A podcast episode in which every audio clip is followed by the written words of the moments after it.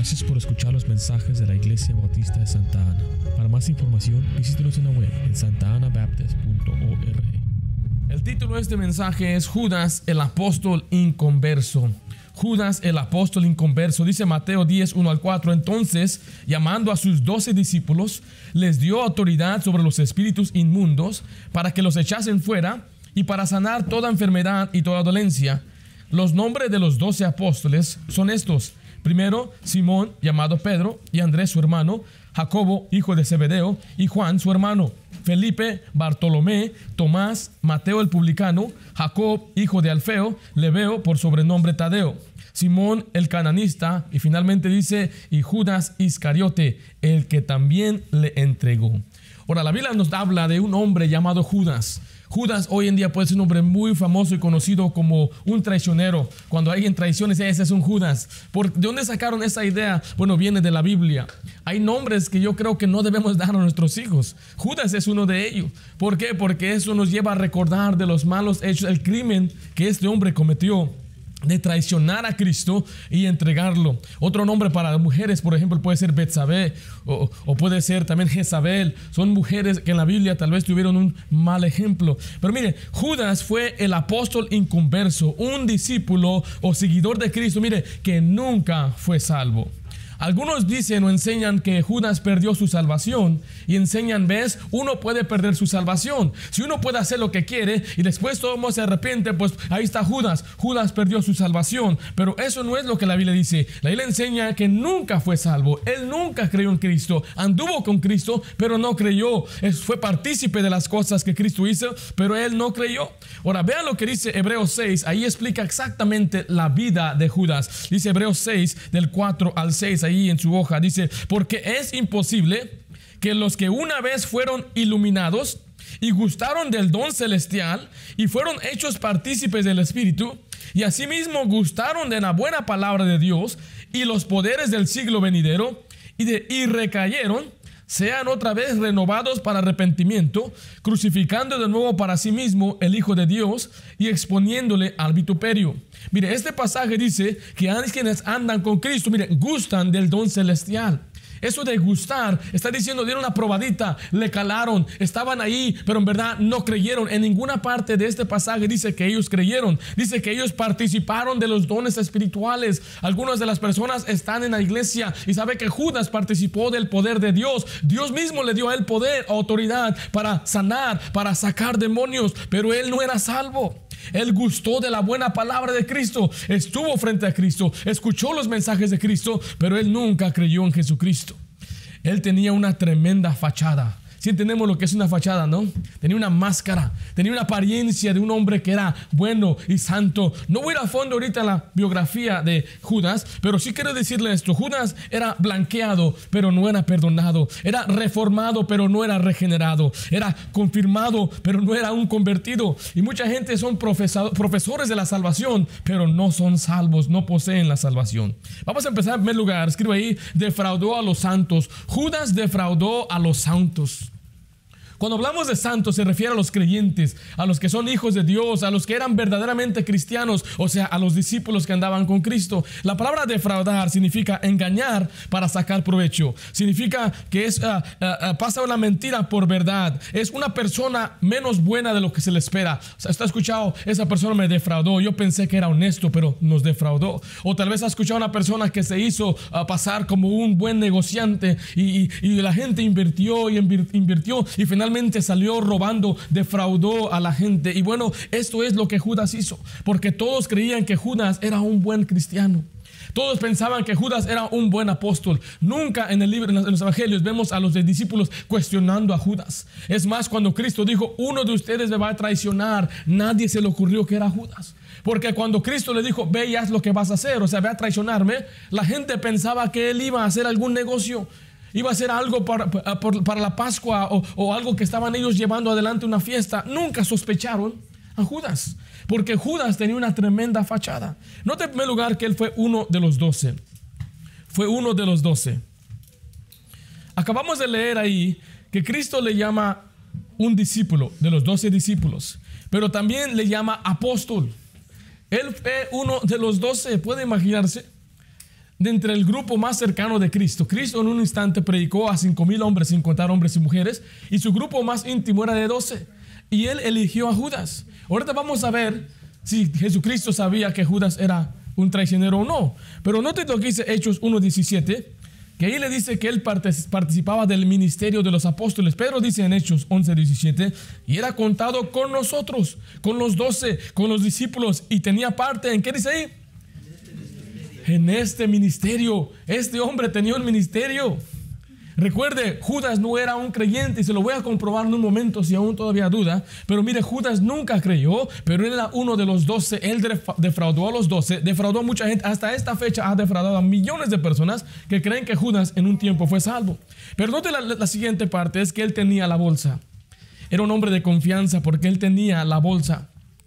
Pastor, ¿qué se refiere al tener la bolsa? Quiere decir que él era el tesorero. Él era el encargado del dinero.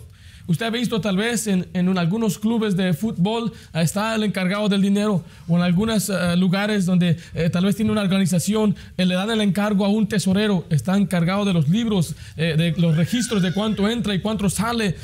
Y, y a través de la historia usted puede ver gente que ha torcido los libros para sacarle ganancia. Ha mentido, bueno, entraron 5 mil, pero puso que entraron 4 mil 500 y se robaron los 500 dólares. Hace unos meses eh, resultó que se dieron cuenta que dos, ah, dos monjitas en, un colegio eh, católico robaron millones de dólares. Porque ellos tomaban los cheques y ah, como había dos cuentas, algunos cheques la depositaban a esta cuenta y otros a esta cuenta. Esta cuenta era olvidada. Y la cuenta de la escuela que era autorizada era esta cuenta. Y ellas a través de un lapso de 20 años robaron millones de dólares. Se iban de giras a, Las Vegas, se iban de giras a muchos lugares. Finalmente uno de los, padres se dio cuenta porque dijo, deposité mi cheque, pero cuando miré el registro dice que entró a otra cuenta y no al del colegio y ahí fue donde se lanzaron la investigación. Y bueno, Judas era igual. Judas recibía el dinero y era un ratero, era un ladrón. Dice ahí en Juan 13, 29. Pero algunos pensaban, puesto que Judas tenía, ¿qué cosa dice ahí? La bolsa. Ahorita vamos a volver a este pasaje, pero ahí notamos que él tenía la bolsa. El altruismo de Judas no era sino una fachada para esconder su avaricia. Como era el tesorero del grupo de los apóstoles, podría robar el dinero en secreto para, para satisfacer sus propios deseos. Era ladrón, dice la Biblia. Dice Juan 12.3 al 6. Juan 12.3 al 6. Entonces María tomó una libra de perfume de nardo puro de mucho precio y ungió los pies de Jesús y los enjugó con sus cabellos y la casa se llenó de olor del perfume. Y dijo uno de los discípulos, Judas Iscariote, hijo de Simón, el que le había de entregar, ¿por qué no fue este perfume vendido por 300 denarios y dado a los pobres? Pero dijo esto, mire, no porque se cuidara de los pobres, sino porque, ¿qué dice ahí? ¿Qué dice el 6? porque era ladrón y tenía la bolsa, sustraía de lo que se echaba en ella.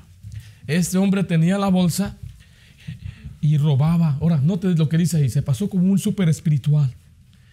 Esta mujer María trajo un perfume, dice 300 denarios. En este momento no voy a hacer las comparaciones del precio.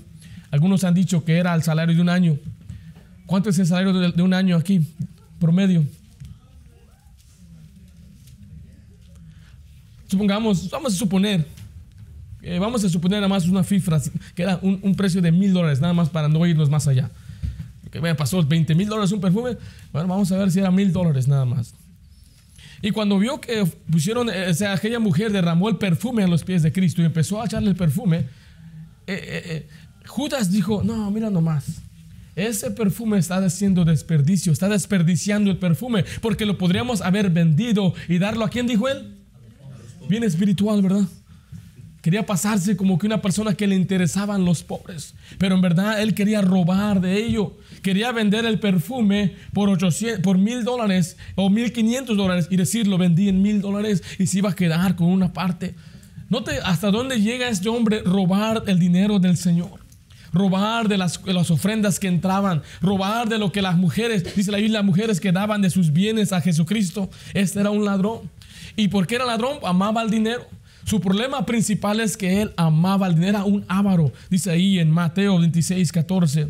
Aquí vemos hasta dónde llega su corazón avaro. Entonces uno de los doce, que se llamaba Judas Iscariote, fue a los principales sacerdotes y les dijo, ¿qué me queréis dar? Y yo os lo entregaré. Y ellos asignaron 30 piezas de plata. Y desde entonces buscó oportunidad. ¿Para qué dice ahí? Para entregarle. ¿Hasta qué punto llegó su avaricia? Quería vender a Jesucristo. Quería entregarlo. Estaba dispuesto a traicionar al Salvador. Ahora quiero decirle que él engañó a mucha gente, engañó a los discípulos de Cristo, engañó a mucha gente que estaba siguiendo, diciendo, wow, mira nada más Judas, qué tremendo privilegio tiene. Y tal vez engañó a sus familiares y decían, ¿dónde está Judas? Pues él anda con Jesús. Pero quiero decirle que él no engañó a Jesús. No engañó a Cristo, escriba ahí. No engañó a Cristo. Recuerde, Cristo es Dios omnipotente, omnisciente, Él todo lo sabe. A Él no le podemos engañar. La Biblia dice que Dios no se fiaba del hombre porque sabía lo que estaba en el hombre. Note lo que dice ahí en Juan 6, 64. Pero hay algunos de vosotros que no, ¿qué dice ahí? Que no creen. Jesús estaba hablando aquí a un grupo grande de discípulos. Dice, hay algunos de ustedes que están entre, entre nosotros que no creen, que no me creen a mí. Dice la siguiente parte. Porque Jesús sabía desde cuándo desde el principio quiénes eran los que no creían y quién la había de qué? Entregar. Jesús sabía desde el principio, desde el principio de qué? Desde el principio de su ministerio, desde el principio de la vida terrenal, desde el principio de la fundación del mundo. Él sabía desde el principio quién no iba a creer y también sabía quién lo iba a entregar. Aquí está hablando de Judas. Ahora, por si usted duda que es Judas, veamos lo que dice Juan 6, 70 al 71. Jesús le respondió, ¿no os he escogido a vosotros los doce? Y uno de vosotros es, ¿qué dice ahí? ¿Es el diablo? ¿Hablaba de quién? Oh, que fue específico ahí, ¿verdad? Uno de ustedes no me creen y Judas, ah, ¿quién será? Pero ahora aquí, él, la Biblia declara que él hablaba exactamente de Judas Iscariote, hijo de Simón. Dice, porque este era el que le iba a entregar, mire, y era uno de los doce. Entonces vemos que sí tenía una fachada, pero Dios ve más allá de nuestras fachadas. Eso nos debe dar temor a nosotros, que podemos eh, caras, uh, podemos, uh, como dice el dicho que dice, uh, caras vemos, corazones no sabemos. Es un dicho muy cierto. Porque la gente puede ver nuestra apariencia, puede ver una fachada. Este hombre es buen cristiano. Este hombre, mira nada más cómo se comporta. Mira hasta cómo habla. Qué palabras dulces y tiernas. Qué respetuoso es. Pero dentro del corazón, dentro de esa fachada, puede haber un perverso. Puede haber una persona inconversa que no ama al Señor. Por eso usted tiene que tener cuidado de la gente que se llama ser cristiana muchas veces, pero no profesan la doctrina de Cristo no siguen lo que Cristo dice. Esos son la Biblia llama falsos maestros, fraudulantes, uh, apóstoles, uh, fraudes que están ahí para engañar y sacar algún provecho. Al final vamos a hablar de ello un poquito más, pero no número dos escribe ahí, despreció al Salvador.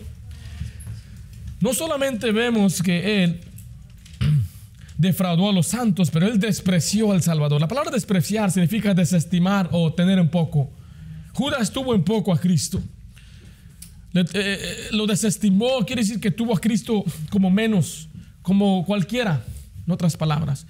¿Por qué decimos eso? Porque vemos en primer lugar que Él despreció sus obras, despreció sus obras. Judas estuvo presente con Cristo y él observó los milagros que Cristo hizo. Y usted puede ver en la Biblia todas las cosas que Cristo hizo en presencia de quién dice la Biblia? De sus discípulos, dice ahí en Juan 20, 30 al 31, hizo además Jesús muchas otras señales, palabras señales son milagros, en presencia de quién? De sus discípulos, las cuales no están escritas en este libro, pero estas se han escrito para que creáis que Jesús es el Cristo, el Hijo de Dios, y para que creyendo tengáis vida en su nombre. Judas vio cuando Cristo abrió los ojos de los ciegos. Judas vio cuando Jesucristo multiplicó los peces y los panes. Él estuvo presente cuando Cristo caminó sobre el agua. Él estuvo presente cuando Cristo hizo que el, el, viento se calmara. Él vio las obras de Cristo, pero las despreció, no creyó. Recuerde, el propósito de los milagros de Cristo es para que creamos que Él es el Hijo de Dios. Y cuando usted cree que Él es el Hijo de Dios, la ley dice que usted tiene vida eterna, pero Él no creyó, Él despreció sus obras. Es más, él tuvo parte de las obras de Cristo. Volvamos a leer lo que dice Mateo 10.1. Entonces llamando a sus doce discípulos, mire, les dio autoridad sobre los espíritus inmundos. Y vemos que le dio también autoridad para sanar, les dio poder. Él mismo participó del poder de Cristo. Y usted diría, pues ¿cómo puede una persona que no es salva participar de los, de, los poderes de Cristo? Lo vamos a ver al final, pero hay gente que invoca el nombre de Cristo y aún que no andan con Cristo, el poder de Cristo actúa en ellos. Es lo que vemos en la palabra de Dios. Y hay mucha gente que hoy profesa creer en Cristo e invoca el poder de Cristo y se actúa, actúa en medio de ellos el poder de Cristo, pero ellos no son creyentes. Vamos a verlo al final. Pero también él despreció sus palabras. Él despreció sus palabras, despreció a Jesucristo, sus obras y despreció sus enseñanzas, en otras palabras. Dice Juan 7:46, un testimonio de Cristo. Dice, los alguaciles respondieron, jamás hombre alguno ha hablado como este hombre. Nadie había hablado como Cristo. Este hombre escuchó los mensajes de Cristo, escuchó el sermón del monte, escuchó las parábolas y sus interpretaciones. Y dice la Biblia que enseñaba con mucha autoridad. Mateo 7, 29 dice, porque les enseñaba como quien tiene autoridad y no como los escribas. Pero ¿sabe qué? Despreció su palabra. No le importó la palabra de Cristo.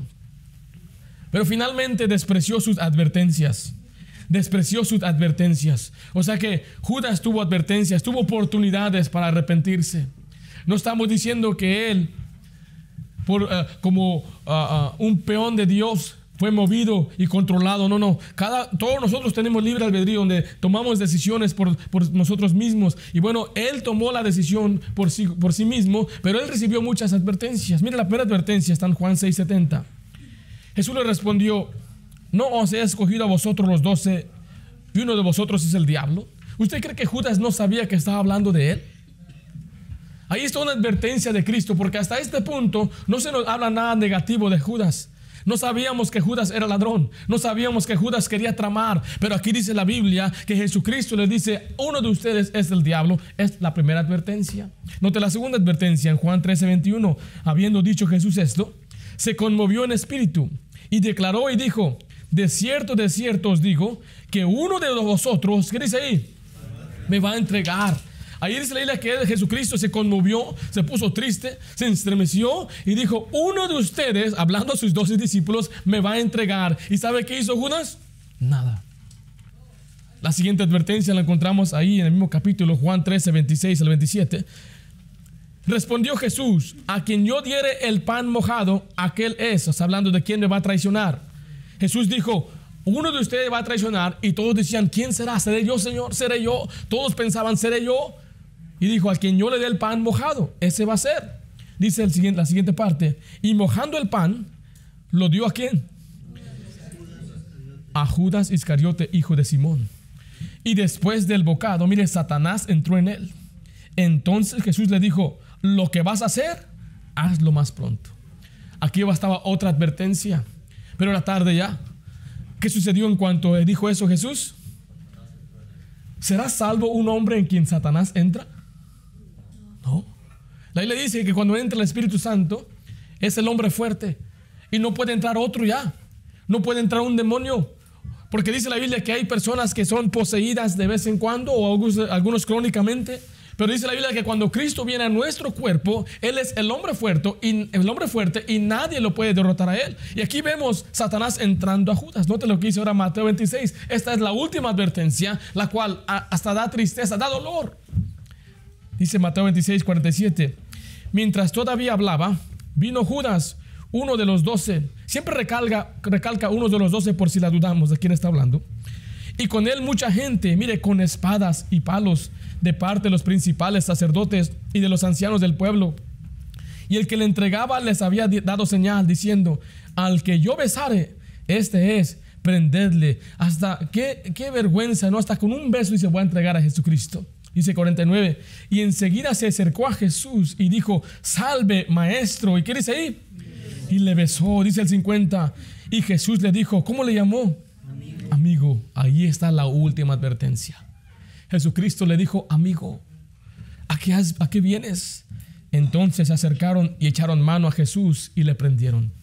Judas tuvo una última advertencia. Ahora, algunos han dicho Si usted lee el pasaje del contexto, Jesucristo estaba orando, dice que él estaba sudando gotas de sangre.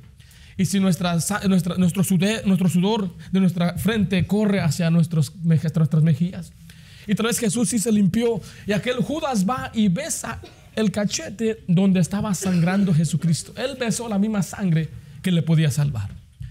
Y Judas, eh, Jesucristo le dice, amigo, no le dijo traicionero, no le dijo ratero, ladrón, le dijo amigo, la última advertencia. Pero al final vemos que Judas destruye su alma, él destruyó su alma. Número 3, destruyó su alma. Hechos 1.25 dice, para que tome parte, hablando de Judas, este ministerio y apostolado, de que cayó Judas por transgresión, mire, para irse a dónde? A su propio lugar. ¿Qué es su propio lugar? Pero vamos a ver el contexto, el propio lugar es el infierno. Veramente Dios, la Biblia le llama hijo de perdición. Hijo de perdición. Es un nombre dado también a Satanás. Hijo de perdición, dice ahí Juan 17, 12 cuando estaba con ellos en el mundo, yo los guardaba en tu nombre. A los que me diste, yo los guardé. Y ninguno de ellos se perdió, mire, sino el hijo de perdición, para que la escritura se cumpliese. Aquí Jesucristo y a través de la Biblia nos dice que Dios nos guarda Dice la palabra de Dios en Juan 10, del 27 en adelante, que mis ovejas oyen mi voz y me siguen, y yo les doy vida eterna, y no perecerán jamás. Mi Padre que me las dio es mayor que todos, y nadie las puede arrebatar de las manos de mi Padre. Cuando usted llega a creer en Cristo, Él nos guarda, estamos seguros en Él. La ley dice en Judas que Él nos guarda sin caída. Nuestra salvación no depende de nuestras obras, porque nunca ha dependido de cómo nos comportamos, porque mucha gente quiere decir yo quiero ganarme la gloria, pero dice la Biblia que es por gracia, es por el amor que Él ha dado hacia nosotros. Y cuando somos salvados, no solamente somos salvos por Él, somos guardados por Él. Pero si una persona no cree, entonces va a ir al infierno. Este pasaje dice ahí, Jesucristo dice, yo los he guardado, yo he guardado los que me diste, o sea, los que creen en mí, yo los guardo, excepto uno que no puedo guardar, uno que no voy a guardar, es el hijo de perdición, porque Él se va a ir al infierno. Letra B, la Biblia le llama el diablo dice que es diablo. Obviamente él no es Satanás, Lucifer, como dice la Biblia, Lucero, sino que ese hombre es uno, ah, ah, es uno actuando en lugar de diablo, es, actuando como un, ah, un, instrumento de Satanás. Dice Juan 6:70, Jesús le respondió, no os he escogido yo a vosotros los doce y uno de vosotros dice ahí es diablo.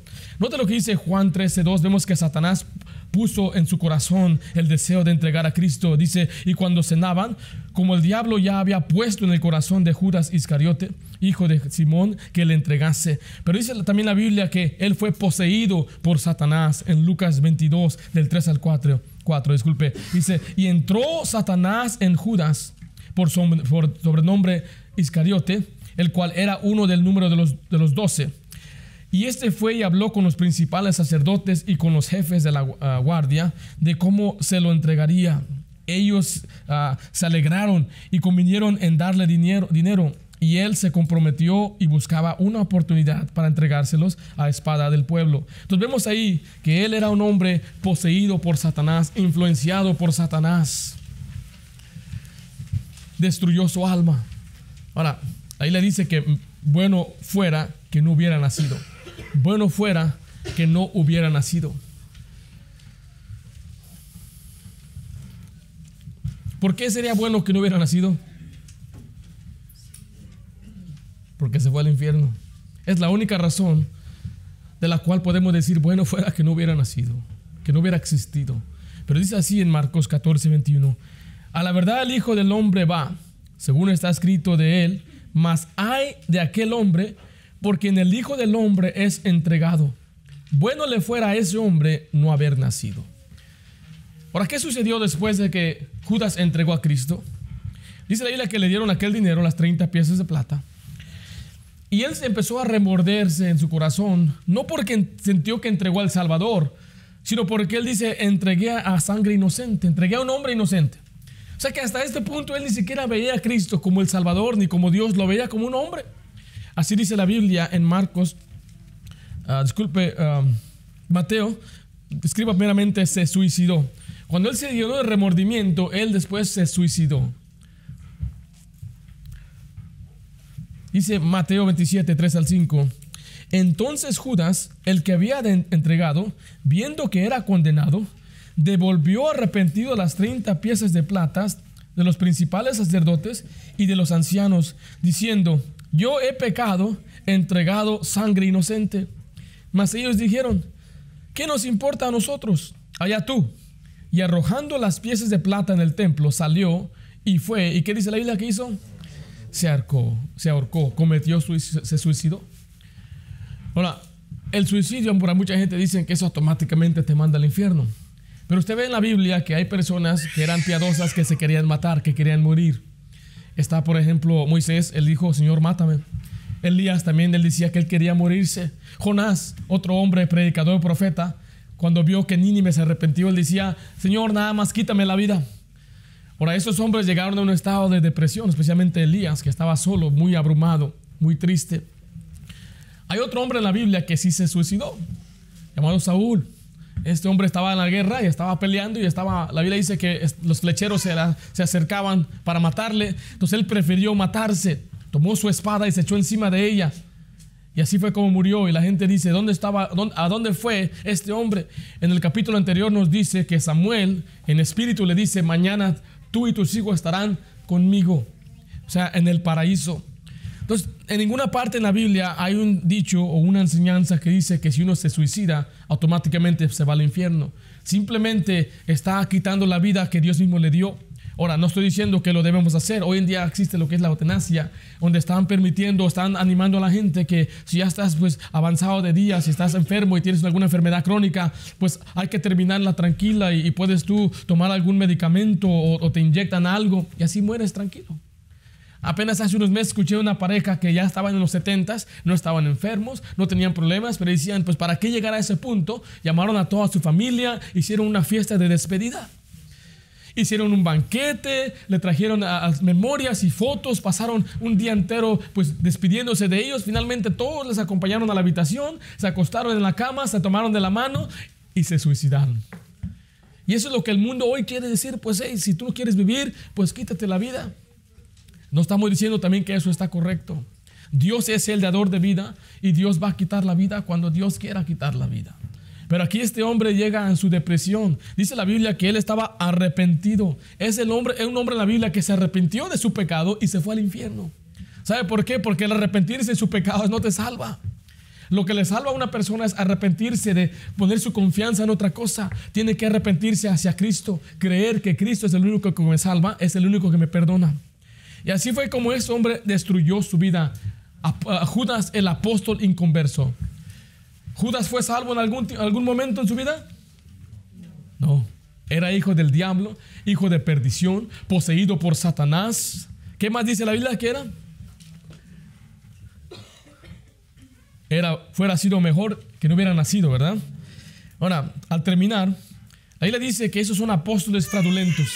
Dice 2 Corintios 11:13, porque estos son, mire, falsos apóstoles. Pastor, ¿existen falsos apóstoles? Oh, sí. Quienes se llaman apóstoles. Yo soy apóstol fulano. Soy el apóstol Daniel o el apóstol Filiberto.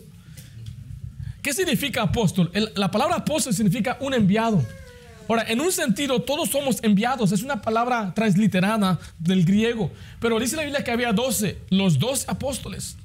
Entre ellos estaba Pedro, Juan, Jacobo, Andrés y cuando, cuando Judas murió, lo reemplazaron con otro, pero Jesús decía, me falta uno más, y era el apóstol Pablo. Ahora, los apóstoles anduvieron con Cristo, eran por lo menos 70 entre ellos. Ellos vieron a Cristo, estuvieron observando sus obras. Dice la Biblia que para ser apóstol tenía que estar con Cristo desde el principio de su ministerio. Pero hoy en día hay gente que se le gusta esos títulos de apóstol o de profeta. No te lo dice la siguiente palabra, son obreros fraudulentos que se disfrazan como apóstoles de Cristo. O sea, como, como Judas se disfrazó, como Judas tenía una fachada, hoy en día hay gente que también tiene una fachada, tiene una apariencia de piedad. Pastor, pero ¿qué tal que hicieron señales? Hay gente que hace señales. Bueno, dice la Biblia de esta manera en Mateo 7, 22. Muchos me dirán en aquel día, Señor, Señor, ¿no profetizábamos en tu nombre? y en tu nombre echábamos fuera demonios, y en tu nombre hicimos muchos milagros. Entonces le declararé, nunca os conocí, apartaos de mí, hacedores de maldad. El contexto de este pasaje en el capítulo 7 de Mateo está hablando de falsos maestros, personas que están en medio de los creyentes pretendiendo ser pastores o cristianos o profetas o apóstoles usando el nombre de Cristo para sacar ganancia de la gente. Note lo que dice ahí en Hechos 19:13, un ejemplo de esta gente. Pero algunos de los judíos, exorcistas, mire, exorcista, ¿qué es un exorcista?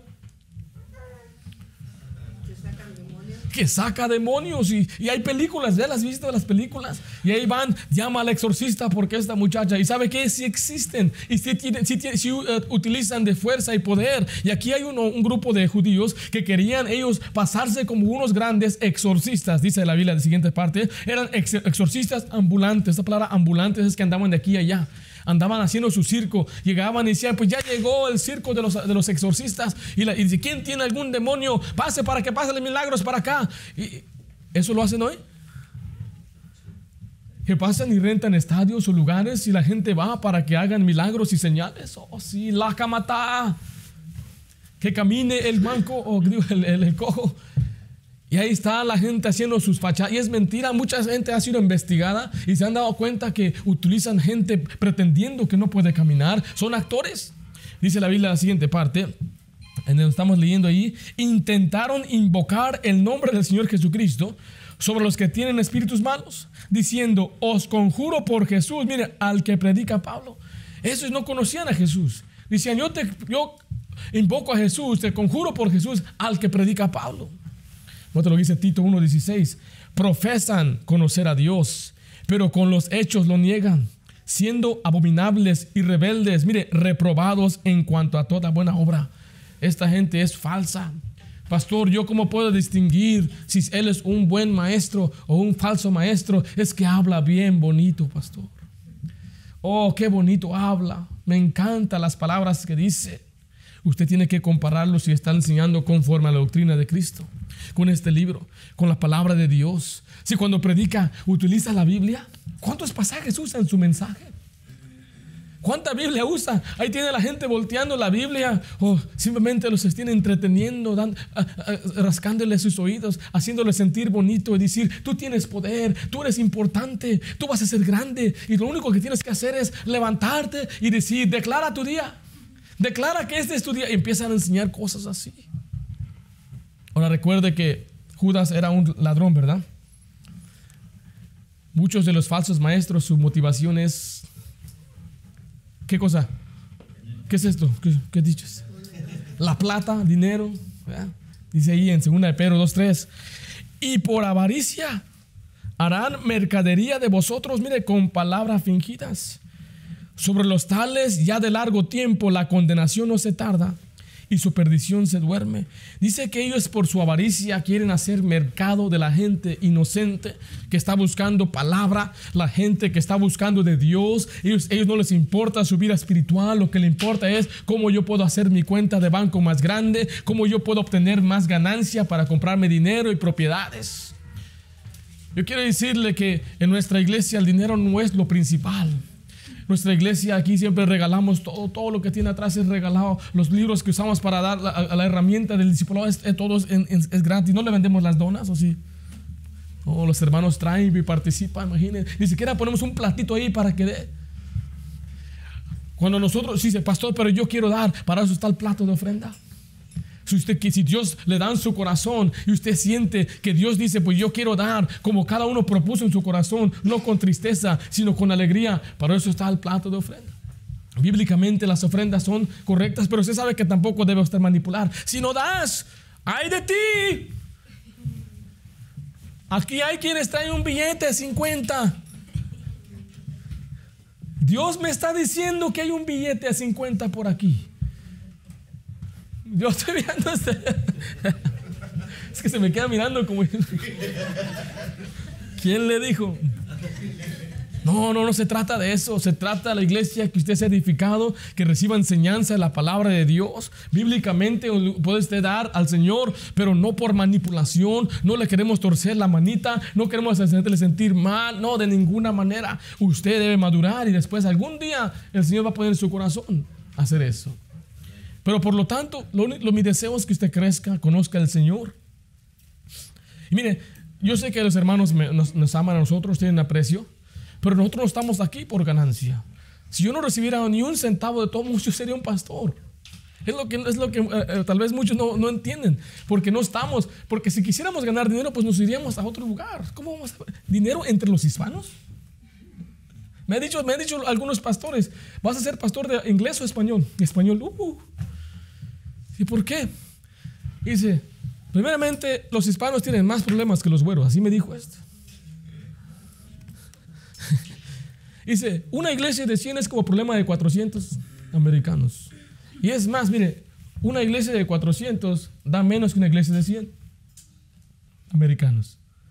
Y pues a no me importa si es hispano, guatemalteco, mexicano, no estamos por esas cosas. Estamos para hacerle bendición. Estamos para ayudar a las personas. Por eso yo no quiero algún día insinuarles, hermanos, ah, necesito un traje. No, no.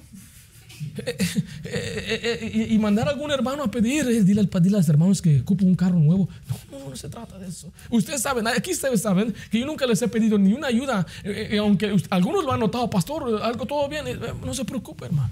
Si ni mi esposa se preocupa, ¿por qué le voy a echar la carga a usted? Le estoy enseñando a vivir por fe.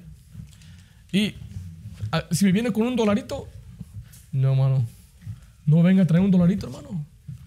Si quiere ayudarme, va a hacer, lléveme unos tacos, mira, con eso. Eso está bien. Empieza con una mordidita al pastor. No, no, no. No. Eh, eh, si quiere ser bendición, mejor pase, tenemos compañerismo. Eso es, para mí eso es más valioso, créamelo. Yo prefiero que los hermanos acaten la enseñanza, crezcan en el Señor. Eh, yo, yo cambiara, eso por un millón de dólares que mi iglesia, nuestra iglesia, los, los, hermanos que estén creciendo espiritualmente, no, no, no tiene precio eso. Pero en cambio, los que son fraudulentos, no enseñan la Biblia, son manipuladores, son engañadores. Vaya conmigo a su Biblia, Judas, porque tenemos que terminar este, esta enseñanza con este pasaje. ¿Cuál es, ¿Cuál es el fin de estos? Judas es hasta el final, casi llegando. Si ya se pasó Apocalipsis, ya se pasó. Es el libro antes, es el penúltimo libro. Nada más es un capítulo y nada más tiene 25 versículos. Este, este, capítulo o este libro entero se trata de los falsos maestros, de los que están para enseñar falsa doctrina. ¿Estamos ahí? Dice el 11, hay de ellos, porque han seguido el camino de Caín y se lanzaron, mire, por el lucro en el error de Balaam. Balaam era un hombre que vendió al pueblo de Dios por ganancia, por dinero. Dice, y perecieron en la contradicción de Coré. Estos son manchas en vuestros agapes, que comiendo, mire, impúdicamente con vosotros, se apacientan a sí mismos. O sea, que ellos, ellos les gusta pasar tiempo con la gente, pero es para apacentarse a sí mismos. Nubes sin agua. O sea, ¿de qué sirve una nube si no tiene agua? llevadas de acá para allá por los vientos, árboles otoñales sin fruto, dos veces muertos y desarraigados, fieras ondas del mar que espuman su propia vergüenza, estrellas errantes para las cuales, mire, está reservada eternamente la oscuridad de las tinieblas, o sea, el infierno. O sea que es algo que debe uno tener temor. Yo tendría temor engañar al pueblo, pero eso no les importa. Por eso dice que le tiene Dios reservado lo que es las tinieblas, la oscuridad de las tinieblas, una, una, una grande condenación para estos. Y este es Judas. Judas fue no el primer falso maestro, pero sí fue uno de los que anduvo con Cristo. Fue el primero que penetró o se introdujo dentro de la iglesia de Cristo. Así que en nuestro tiempo también va a haber así. Siempre va a haber algún Judas que va a traicionar al Señor, que va a tratar de engañar a los santos, él va a despreciar la palabra, las obras de Cristo. Y usted y yo tenemos que tener cuidado. Vamos a hacer una oración.